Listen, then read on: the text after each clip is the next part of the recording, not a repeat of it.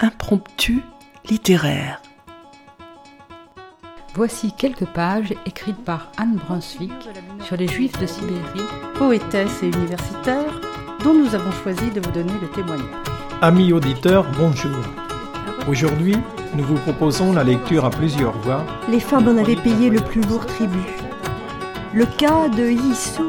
Pour amener un peu de légèreté dans cet univers marqué par une histoire souvent Je vous ai choisi un extrait du chapitre 9, intitulé Assise près de l'incubateur, espèce de navire miniature en plexiglas. On sélectionne la main-d'œuvre destinée aux mines, aux chantiers, aux coupes de bois. Des textes d'auteurs du XXe et du XXIe siècle viennent jusqu'à votre oreille. Écoutez.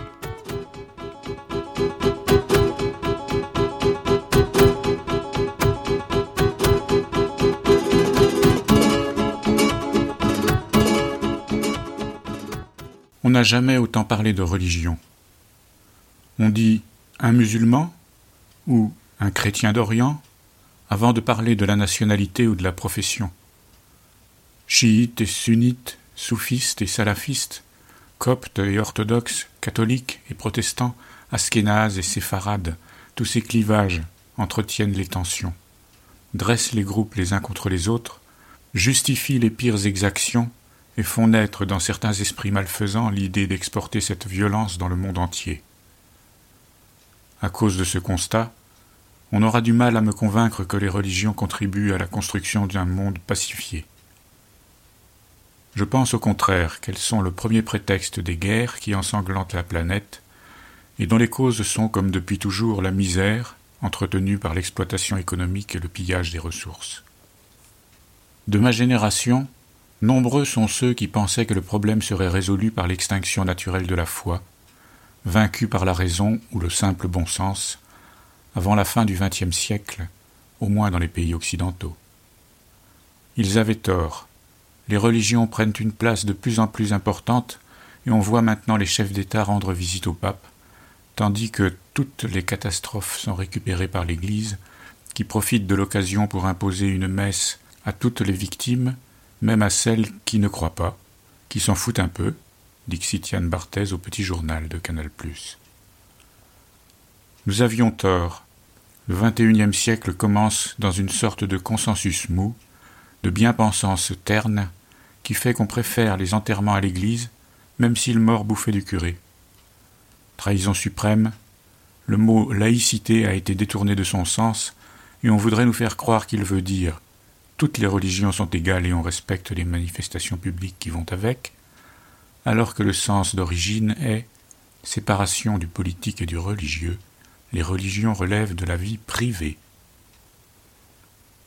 Je vais maintenant faire s'exprimer à ma place les deux auteurs que j'ai choisis cette semaine. Je partage leur incompréhension devant la persistance du phénomène religieux, mais ils le disent mieux que moi, chacun à leur façon.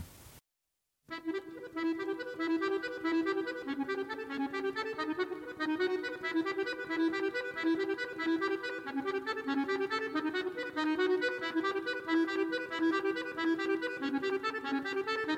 you.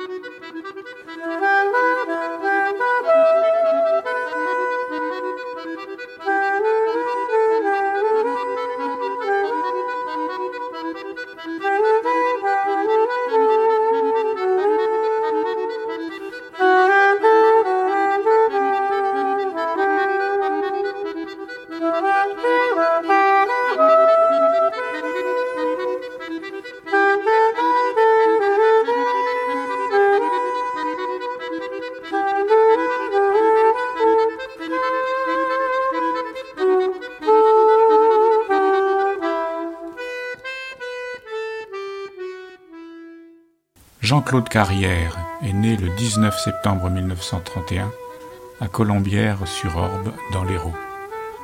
C'est un conteur, écrivain, scénariste, parolier, metteur en scène et occasionnellement acteur. Né dans une famille de viticulteurs, Jean-Claude Carrière est un ancien élève de l'École normale supérieure de Saint-Cloud. Après une licence de lettres et une maîtrise d'histoire, il abandonne rapidement sa vocation d'historien pour le dessin et l'écriture. Il a écrit Croyance, publié chez Odile Jacob, il s'interroge sur qui gagnera, de la connaissance et de la croyance, et il n'est pas optimiste.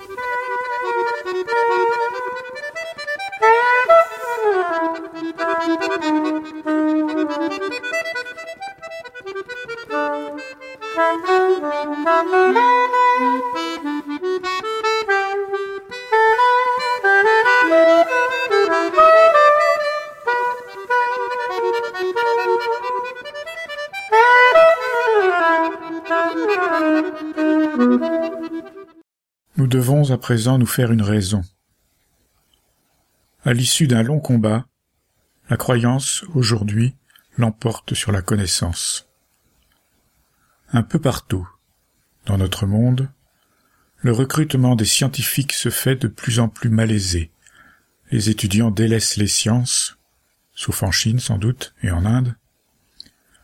Et partout, ailleurs et ici, les croyances, de toutes sortes, se multiplient, se durcissent, nous encerclent, nous envahissent, nous attaquent. Est-ce un bien? Un mal? Est-ce, comme pour d'autres modes de vie, une évolution passagère et indifférente? Dur à dire. Nous pensions nous diriger, nous l'Occident, les modernes, les évolués, les éclairés, tant bien que mal, siècle après siècle, et surtout dans les trois derniers, vers plus de clarté, plus de force, plus de compréhension des choses et des êtres, plus de maîtrise même. Nous nous trompions. L'obscurité marchait sans cesse à nos côtés, aussi rapide, plus rapide peut-être que la lumière. L'éducation de tous, que nous jugions indispensable, s'effritait.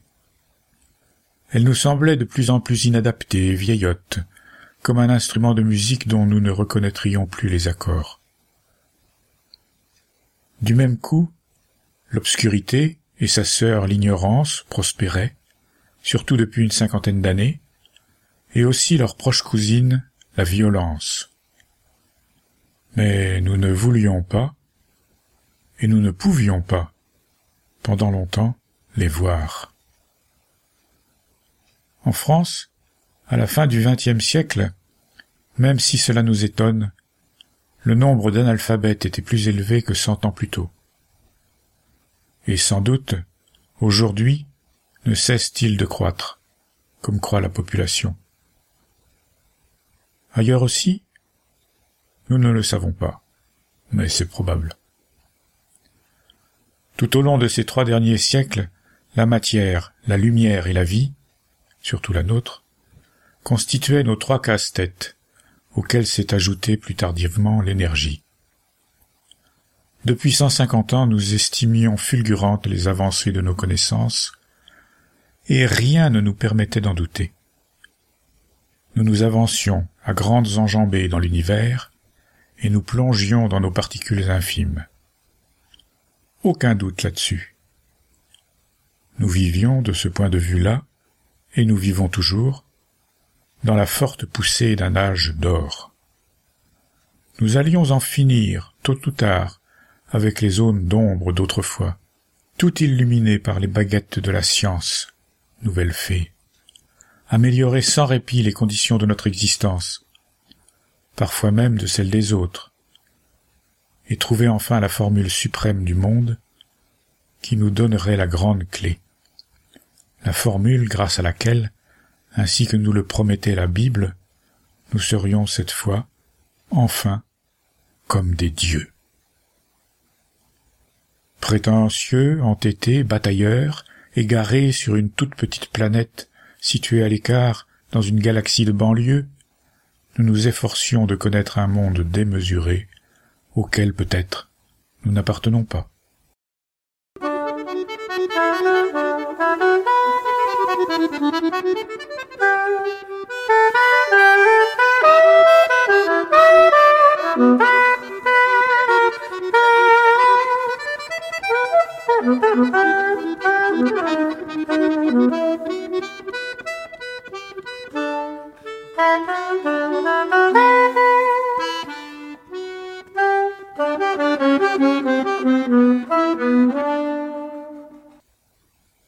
La croyance, disait Alain, dans définition, est le mot commun qui désigne toute certitude sans preuve.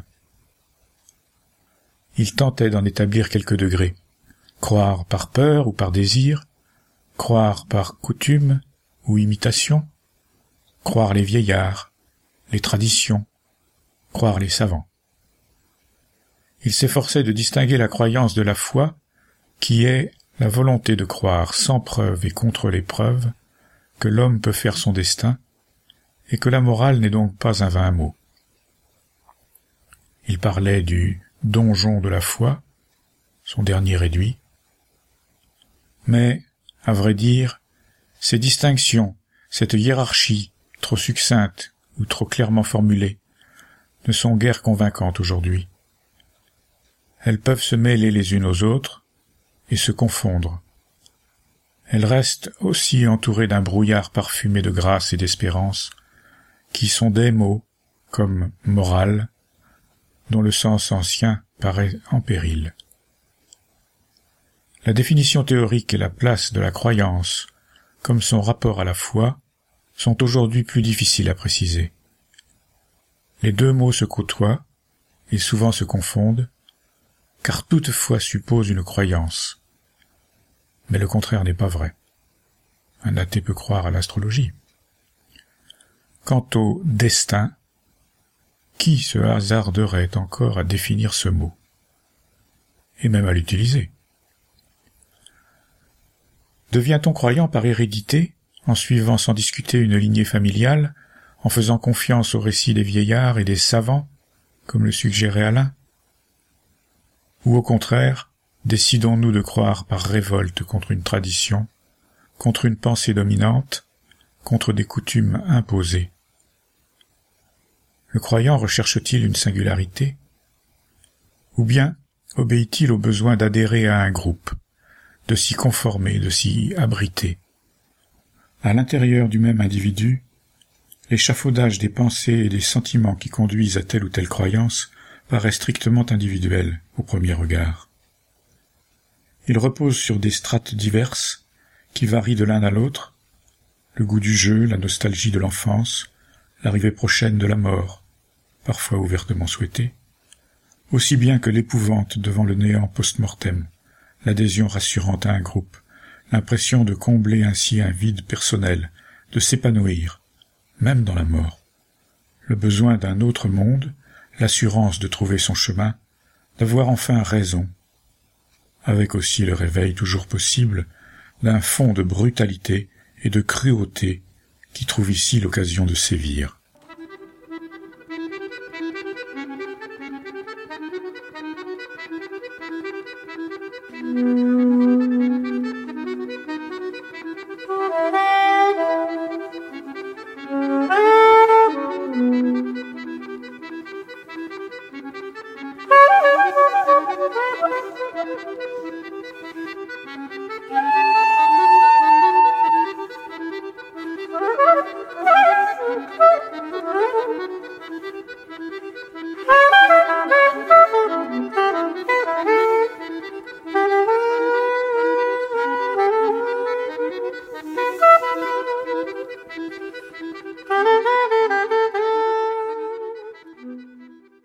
Le premier paradoxe de la croyance, si nous la plaçons à côté de la connaissance, est donc qu'elle se développe au même rythme que sa concurrente, et peut-être plus vite encore.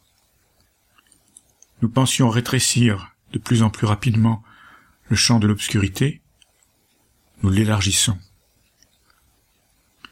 Plus nous savons, plus nous voyons ce que nous ignorons, et plus nous ignorons, plus nous avons tendance à croire paradoxe banal que nous constatons chaque jour, qui nous intrigue et qui souvent en vient à nous décourager. L'État d'Israël, pour ne prendre pour commencer que cet exemple, mais il est possible d'en choisir un autre, développe sans cesse ces techniques, comme il nous semble normal, dans tous les domaines possibles de la connaissance et par conséquent de la science, de la technique.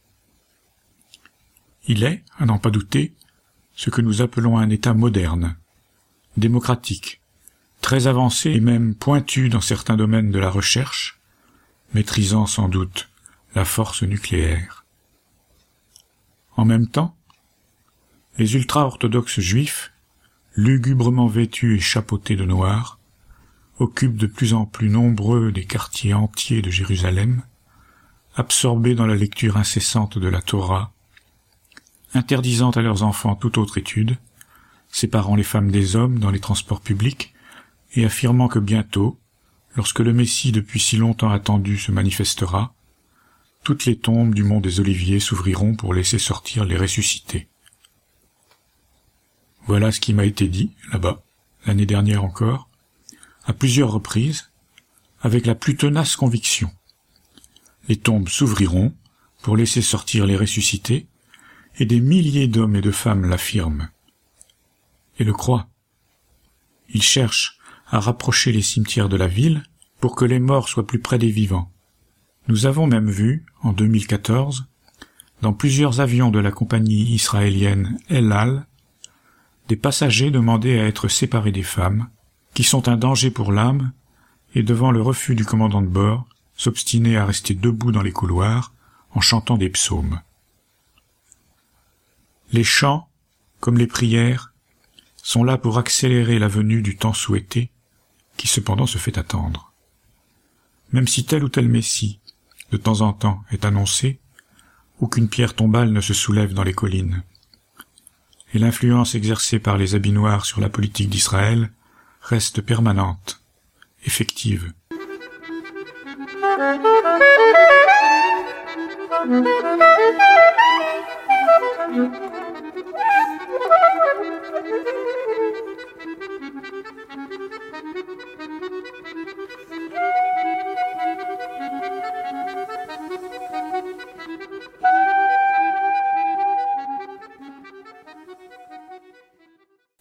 Au même moment de l'histoire, quelques pays musulmans, apparemment moins attachés aux performances techniques, semblent décidés à s'emprisonner de plus en plus étroitement dans un seul livre déjà ancien, qu'ils tiennent pour unique possesseur de la vérité universelle. Car ils le disent écrit sous la seule dictée de Dieu, par l'intermédiaire d'un archange, et dont ils ne veulent pas ou ne peuvent pas se détacher. Aussi ces croyants-là, que nous appelons volontiers intégristes, nous donnent-ils parfois l'impression de vouloir se maintenir, coûte que coûte, dans un monde fantomatique, un monde à jamais disparu, de renoncer à toute recherche nouvelle, à toute forme de curiosité. Ils semblent par moments refuser jusqu'à la marche du temps, contre laquelle nous ne pouvons évidemment rien, et eux non plus, et s'expriment selon des modes de pensée, de vivre ensemble et de prendre plaisir, que tout autre bon sens, que toute autre raison rejette. Les rapports de l'islam et de la modernité, très durs, parfois brutaux, ont été souvent décrits, étudiés. Ils paraissent pourtant, encore aujourd'hui, presque insolubles, à moins d'une réforme profonde qui ne pourrait venir que des musulmans eux-mêmes.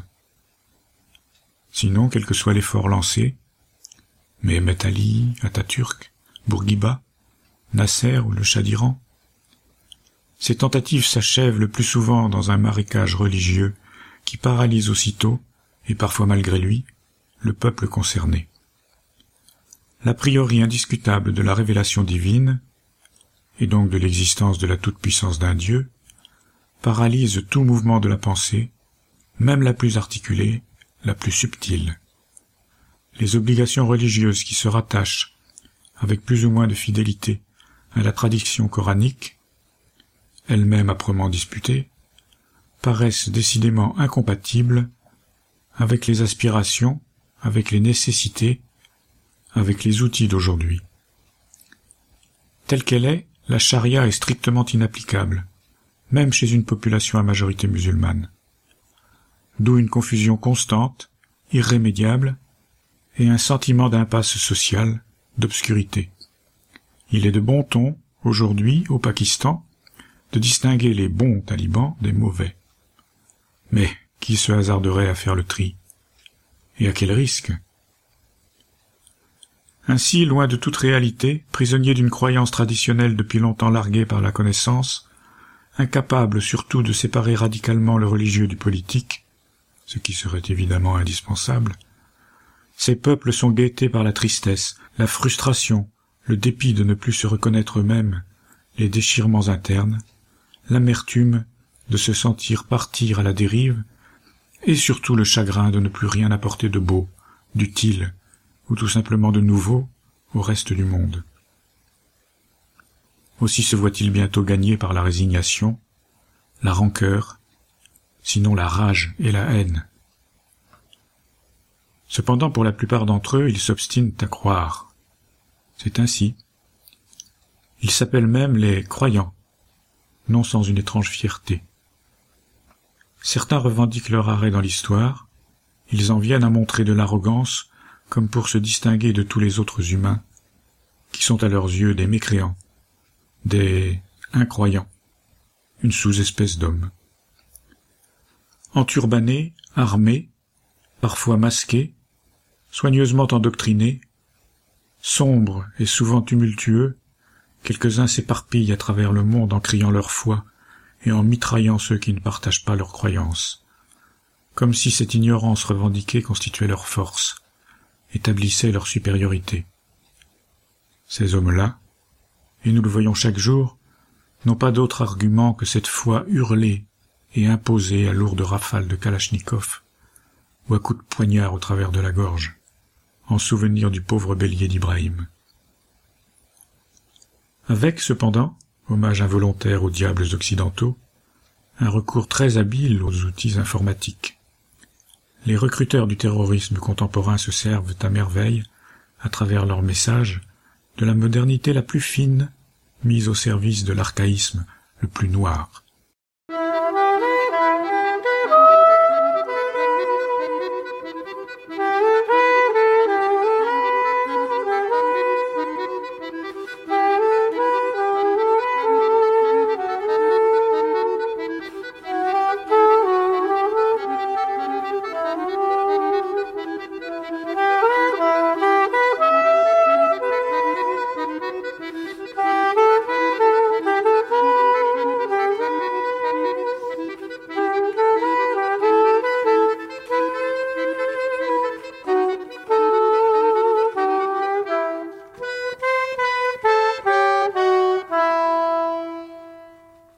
Le premier geste de cette croyance-là paraît être d'éliminer les infidèles, comme si cet acte d'assassin constituait l'argument suprême. Horreur inattendue, les meurtriers nous présentent même, sur les réseaux sociaux, en rigolant, les têtes coupées des incroyants, trophée sanglant de la vraie foi, celle qui semble prescrire le crime et donner le droit d'être enfin barbare. J'écris en rigolant, car je ne peux pas oublier que Schopenhauer a placé la férocité au plus près de la dérision. Il rit, ces assassins, comme s'ils voulaient atténuer ainsi l'horreur de leurs gestes, comme s'ils accomplissaient quelque drôlerie. Il rit de la joie impunie d'être un monstre. Et ils ne sont pas les premiers. Les croisés européens s'attribuèrent apparemment le même droit de tuer lorsqu'ils envahirent Jérusalem en 1099. Il a été rapporté, par nos sources, non sans fierté, que Godefroy de Bouillon et ses hommes, dans les rues de la ville conquise, marchaient dans le sang jusqu'aux genoux. Un sang qu'ils venaient de verser. Un sang impur, comme cela se chante encore dans notre hymne national. Vainqueurs, ils égorgeaient non seulement les infidèles, c'est-à-dire tous les musulmans, avec femmes et enfants, mais aussi les chrétiens qui vivaient alors nombreux dans la ville sainte, et qui se précipitaient vers eux, une croix à la main, en criant Nous sommes chrétiens Nous sommes chrétiens Massacrés, eux aussi, par les croisés de la foi, qui les soupçonnaient de mentir pour sauver leur peau. Des croisés qui, tout en massacrant femmes et enfants, priaient avec ferveur, persuadés pour la plupart que leur Dieu marchait à leur côté, et qui communiaient à genoux en action de grâce dans des flaques de sang, et qui riaient aussi peut-être. Nous sommes ainsi, les uns et les autres, Une brutalité féroce et terrifiante dort au fond de chacun de nous. Elle n'attend qu'une bonne occasion pour se réveiller en sursaut. Il suffit d'un rien.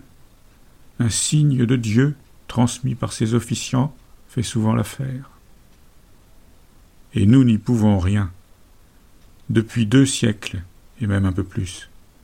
La croyance, pourtant toujours contrariée, toujours en attente et toujours déçue, accompagne fidèlement la connaissance, sans jamais la lâcher d'un pas, et en conteste la validité avec une vigueur toujours étonnante et renouvelée, et souvent sanguinaire. Une vigueur qui, dans certains pays, peut paraître s'accroître et s'envenimer à mesure que les affirmations répétées de telle ou telle tradition se voient, comme pour d'autres, à chaque moment, démenties. Comme si l'échec, au lieu de faire vaciller la foi, la durcissait.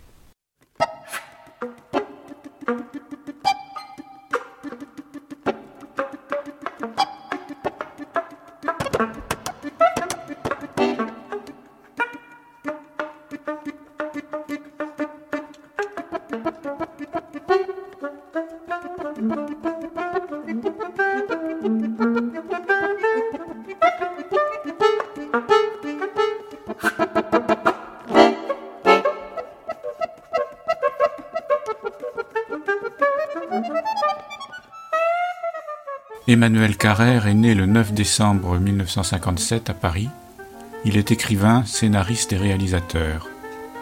Il est le fils de Louis Carrère et de la soviétologue et académicienne Hélène Carrère d'Ancos, et le frère de Nathalie Carrère et de Marina Carrère d'Ancos. Il a écrit Le Royaume, publié chez POL, dans lequel il donne sa version de la vie de Paul et de son influence sur le futur développement du christianisme il s'interroge sur ce qui l'a conduit, pendant trois ans, à pratiquer assidûment le culte catholique.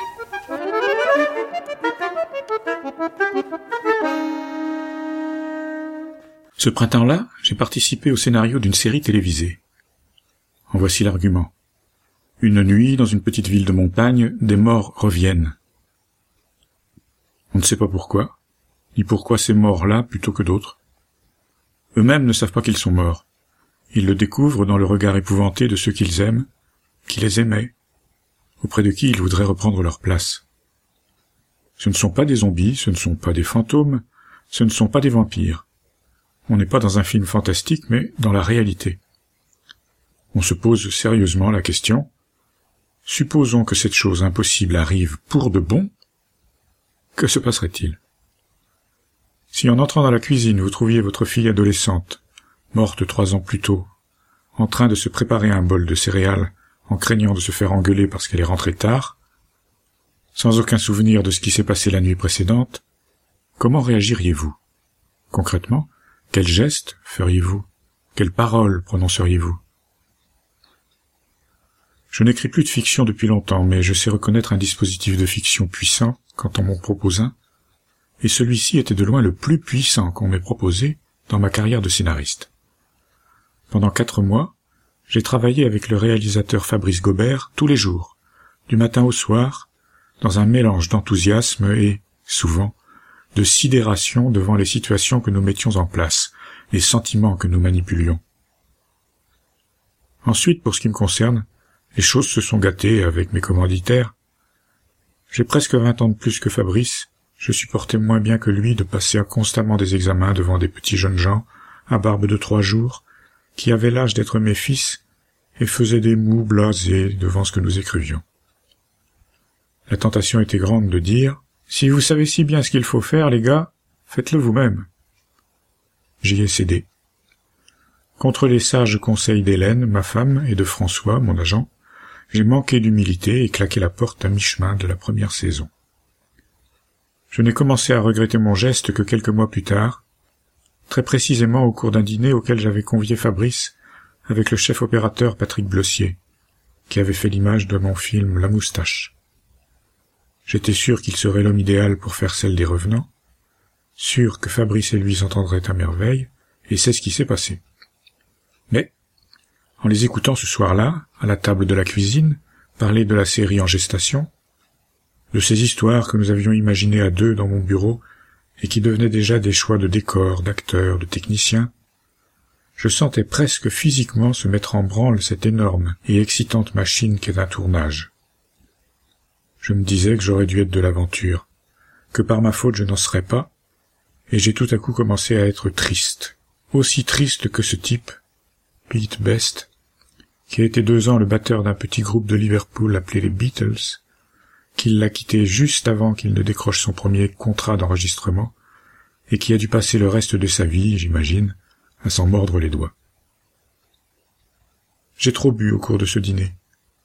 L'expérience m'a appris qu'il vaut mieux ne pas s'étendre sur ce qu'on écrit tant qu'on n'a pas fini de l'écrire. Et surtout pas quand on est sous. Ces confidences exaltées se paient à tous les coups d'une semaine de découragement. Mais ce soir-là, sans doute pour combattre mon dépit, montrer que moi aussi, de mon côté, je faisais quelque chose d'intéressant, j'ai parlé à Fabrice et Patrick du livre sur les premiers chrétiens auquel je travaillais depuis déjà plusieurs années. Je l'avais mis de côté pour m'occuper des revenants, je venais de m'y remettre. Je le leur ai raconté comme on raconte une série. Ça se passe à Corinthe, en Grèce, vers l'an 50 après Jésus-Christ, mais personne bien sûr ne se doute alors qu'il vit après Jésus-Christ. Au début, on voit arriver un prédicateur itinérant qui ouvre un modeste atelier de tisserand. Sans bouger de derrière son métier, celui qu'on appellera plus tard Saint Paul file sa toile et, de proche en proche, l'étend sur toute la ville. Chauve, barbu, terrassé par de brusques attaques d'une maladie mystérieuse, il raconte d'une voix basse et insinuante l'histoire d'un prophète crucifié vingt ans plus tôt en Judée. Il dit que ce prophète est revenu d'entre les morts et que ce retour d'entre les morts est le signe avant-coureur de quelque chose d'énorme. Une mutation de l'humanité, à la fois radicale et invisible. La contagion opère, les adeptes de l'étrange croyance qui se répand autour de Paul dans les bas-fonds de Corinthe en viennent bientôt à se voir eux-mêmes comme des mutants camouflés en amis, en voisins, indétectables. Les yeux de Fabrice brillent. Raconté comme ça, on dirait du Dick. Le romancier de science-fiction Philippe K. Dick a été une référence majeure pendant notre travail d'écriture. Je sens mon public captivé. Je renchéris. Oui, on dirait du Dick, et cette histoire des débuts du christianisme, c'est aussi la même chose que les revenants. Ce qu'on raconte dans les revenants, ce sont ces jours derniers qu'étaient persuadés de vivre les adeptes de Paul, où les morts se relèveront et où se consommera le jugement du monde. C'est la communauté de parias et d'élus qui se forme autour de cet événement sidérant, une résurrection. C'est l'histoire de quelque chose d'impossible et qui pourtant advient. Je m'excite, je me resserre verre sur verre, j'insiste pour resservir aussi mes hôtes, et c'est alors que Patrick dit quelque chose d'au fond assez banal, mais qui me frappe parce qu'on sent que ça lui est venu à l'esprit sans crier gare, qu'il n'y avait pas pensé, et que d'y penser l'étonne. Ce qu'il dit, c'est que c'est une chose étrange quand on y pense, que des gens normaux, intelligents, puissent croire à un truc aussi insensé que la religion chrétienne, un truc exactement du même genre que la mythologie grecque ou les contes de fées. Dans les temps anciens, admettons, les gens étaient crédules, la science n'existait pas. Mais aujourd'hui, un type qui aujourd'hui croirait à des histoires de Dieu qui se transforment en cygnes pour séduire des mortels, ou à des princesses qui embrassent des crapauds, et quand elles les embrassent ils deviennent des princes charmants, tout le monde dirait il est fou. Or un tas de gens croient une histoire tout aussi délirante, et ces gens ne passent pas pour des fous. Même sans partager leurs croyances, on les prend au sérieux. Ils ont un rôle social, moins important que par le passé, mais respecté et dans l'ensemble plutôt positif. Leur lubie cohabite avec des activités tout à fait sensées. Les présidents de la République rendent visite à leur chef avec déférence. C'est quand même bizarre, non? C'est bizarre, oui. Et Nietzsche, dont je lis quelques passages chaque matin au café après avoir conduit Jeanne à l'école, exprime dans ces termes la même stupeur que Patrick Bleussier. Par un matin de dimanche, quand nous entendons bourdonner les vieilles cloches, nous nous demandons Mais est-ce possible? Tout ça pour un juif crucifié il y a deux mille ans et qui disait être le Fils de Dieu. Encore qu'il n'y ait pas de preuve de cette affirmation. Un Dieu qui engendre avec une femme mortelle, un sage qui recommande de ne plus travailler, de ne plus rendre la justice, mais de guetter les signes de la fin du monde imminente. Une justice qui accepte de prendre un innocent comme victime suppléante. Un maître qui ordonne à ses disciples de boire son sang. Des prières pour obtenir des miracles. Des péchés commis contre un Dieu expiés par un Dieu. La peur d'un au-delà dont la mort est la porte. La figure de la croix pour symbole, à une époque qui ne sait plus rien de la fonction ni de l'ignominie de la croix. Quel frisson d'horreur nous vient de tout cela, comme un souffle exhalé par le sépulcre d'un passé sans fond. Qui peut croire que l'on croit encore une chose pareille? On la croit pourtant. Beaucoup de gens la croient. Ils vont à l'église, ils récitent le credo, dont chaque phrase est une insulte au bon sens, et ils le récitent en français, qu'ils sont censés comprendre. Mon père, qui m'emmenait à la messe le dimanche, quand j'étais petit, regrettait qu'elle ne soit plus en latin, à la fois par passéisme et parce que, je me rappelle sa phrase, en latin on ne se rendait pas compte que c'est si bête. On peut se rassurer en se disant, il n'y croit pas. Pas plus qu'au Père Noël. Cela fait partie d'un héritage, de coutumes séculaires et belles auxquelles ils sont attachés. En les perpétuant, ils proclament un lien dont il y a lieu d'être fier avec l'esprit d'où sont sorties les cathédrales et la musique de Bach. Ils marmonnent ça parce que c'est l'usage. Comme nous autres bobos pour qui le cours de yoga du dimanche matin a remplacé la messe, marmonnons un mantra à la suite de notre maître avant de commencer la pratique.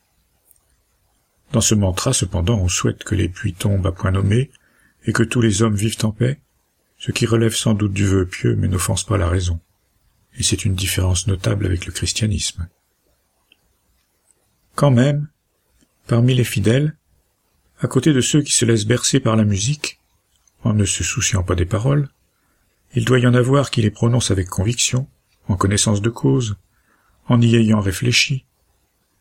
Si on le leur demande, ils répondront qu'ils croient réellement qu'un juif d'il y a deux mille ans est né d'une vierge, ressuscité trois jours après avoir été crucifié, qu'il va revenir juger les vivants et les morts.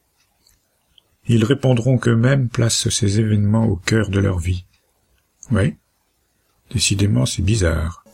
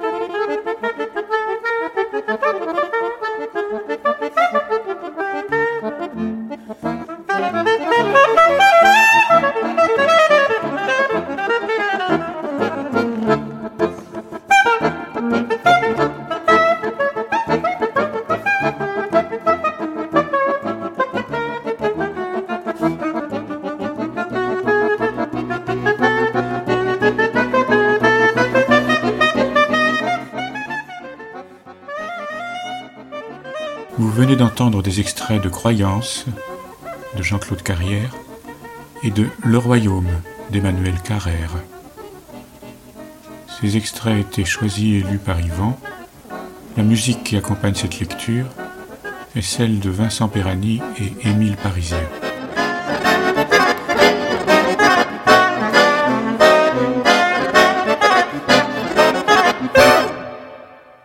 Chers auditeurs, si vous souhaitez réagir à cette émission, en connaître les horaires, la télécharger, nous rejoindre, rendez-vous sur le site de Radio G 101.5 ou sur le site de l'émission www.impromptu.fr.